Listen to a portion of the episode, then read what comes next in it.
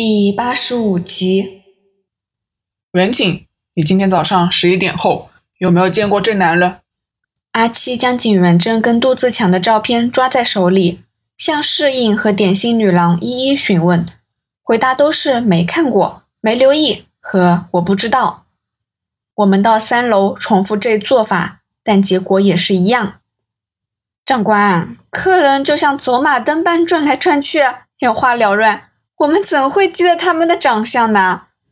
如果是熟客，我们当然能一眼认出。可是这男人，我完全没印象。对这种生客，我们爱莫能助啊！一位年长的点心女郎，或者我该称她为点心大婶，对阿七说：“我们会不会误解了地图上的文字？”我们无奈地回到二楼。我问道：“阿七正要开口。”那个一脸阿谀奉承的启堂主动走过来说：“两位长官没找到人吗？”他把我当成远景了。没有，阿七答道：“你们有没有问过楼下卖糕饼的豪姐？她在门口工作，或者会见到你们想找的人。”启堂以讨好的语气说。阿七想了想说：“你可以带我们问问他吗？”当然可以，这边请。我们跟着那乞堂步下楼梯，在卖糕饼的柜台后，有一个上了年纪但打扮时髦的女性，正和一位顾客笑着谈话。咦，阿龙，你又关小差？老板知道一定炒你鱿鱼。那位女性对乞堂道：“豪姐，这两位长官有点事情想问问你。”启堂阿龙堆着笑脸道：“我想他平时一定不是这模样。”啊啊！豪姐一脸错愕，就像不知道自己做错什么事却被老师抓着的学生的样子。我想问你有没有见过这个人？阿七将照片放在柜台上。他可能在今天十一点后来过。豪姐似乎松了一口气。盯着照片看了几秒，说：“这个年轻人啊，啊，有有，今早十一点半左右，他跟另一位年纪差不多的青年一起来，因为他们在门口探头探脑，又是生面孔，所以我认得。探头探脑？我问，他们好像没来过，所以这副样子吧。豪姐说，他们大概十二点四十分离开。”同行的还有一个，嗯，四五十岁、有点胖的大叔。离开时，那大叔还买了几个老婆饼。我便想，他们是不是吃不饱？那两个年轻人来时，手上有没有拿着东西？我再问。这个啊，嗯，好像有。其中一人提着一个黑色的袋子，但我或者记错。豪姐皱着眉说。那么他们离开时有没有人带着那袋子呢？阿七问。我猜他想确认一下杜自强他们有没有把炸弹放在茶楼内。虽说茶楼一向不是袭击目标，但万一他们在茶楼放计时炸弹，一旦爆炸便死伤惨重。应该有吧？嗯，啊啊，对了，有有有，我记起来了，跟这个年轻人一起的那个青年。他来时和离开的时候都提着一个黑色的袋子。我卖老婆饼给那大叔时，还在想他会不会把饼放在手提袋里。回到家，饼可能要压扁了，因为我看那个袋子沉甸甸的。我心下一凛，我猜阿七跟我一样。今早九点，我看见杜自强和苏松离家时两手空空，但他们十一点到茶楼却提着手提袋。换言之，他们在这两个钟头的空档里拿到那个沉甸甸的袋子。你有没有看到他们往哪个方向走？阿七问。不知道啊，天晓得他们要开车到哪儿？开车？我问。他们离开后，坐上对接一辆停在路边的黑色私家车。嗯，就在那辆白色车子现在这的位置。我从茶楼大门向外一看，豪姐说的白色车子竟然巧合的正是阿七的大众。啊，你认得那是什么款式的车吗？有没有看到车牌号码？阿七紧张的问道。知道款式和车牌号码，远景便较容易找出他们。隔了一条马路那么远，孙悟空火眼金睛也看不到车牌号码啦。至于款式什么的，我对车子全无认识。总之是一辆不大不小、有四个轮子的黑色车子。虽然豪姐的描述完全无法让我们了解那是什么车子，但这样说，杜自强他们开车到统一码头，乘汽车轮渡到佐敦道码头便合理了。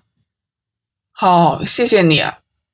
阿七向豪姐道谢后，转身对我说：“虽然现在追一定来不及，但我们可以去码头看看。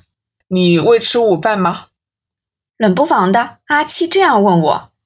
我好像不由自主地注视着柜台的糕饼，也许我露出了一副很饿的表情吧。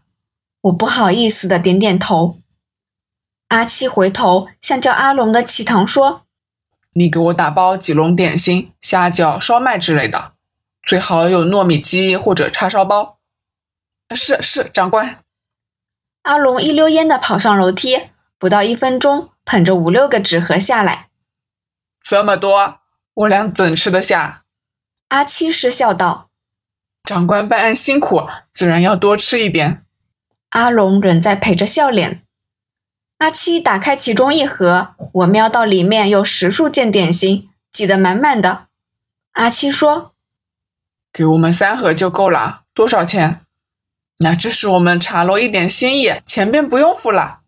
阿龙笑着说：“多少钱？别要我再问一次。”阿七板起脸孔，狠狠地盯着阿龙。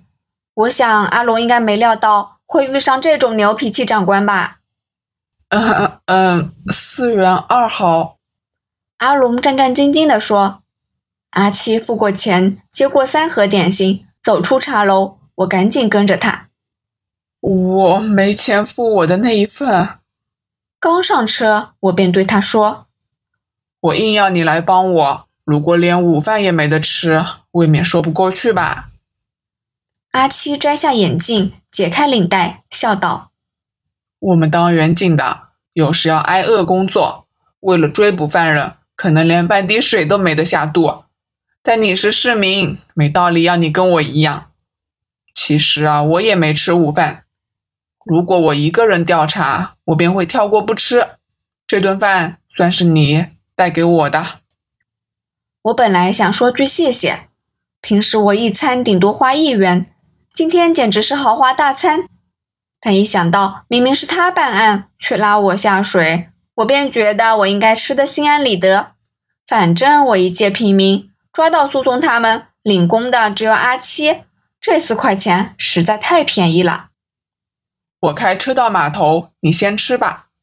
阿七扭动车室三次。车子引擎才传来运作的声音。从德辅道中驶往统一码头，不过是一个街口的距离。我只吃了两只虾饺，车子便到了。第一茶楼的点心意外的好吃，看来这个第一之名不是盖的。车子来到码头外，通往汽车轮渡上车处的路口排了长长的车队。也许因为周末的关系，不少上半天班的人要回到海港对面的家。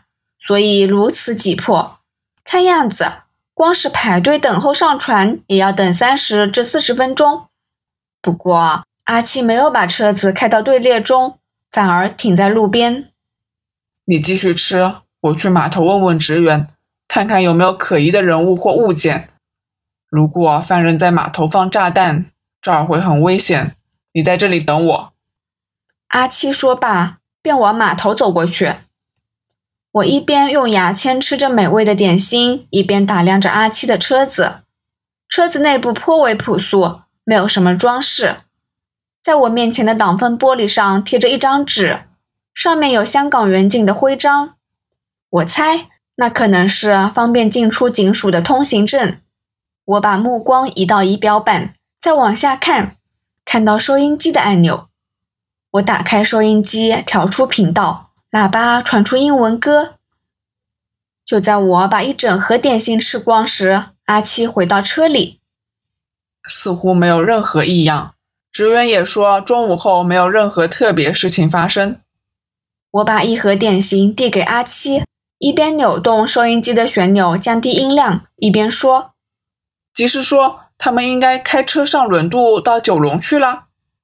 现在的时间是下午三点半，距离杜自强他们离开茶楼已有两个半钟头，搞不好已经如姓邹的说过的情况，完成任务解散了。”阿七捡起一个叉烧包，两下便把它们全塞进嘴巴里，含糊地说：“嗯，很可能是，但我们能做的只有继续沿沿途收集情报。我将杜子强的照片给给警员看，他们都说没见过他。我其实有好好想过。我打开另一盒点心，也抓起一个叉烧包，说。”我想码头应该不是目标，为什么？你记得地图上的那个叉吗？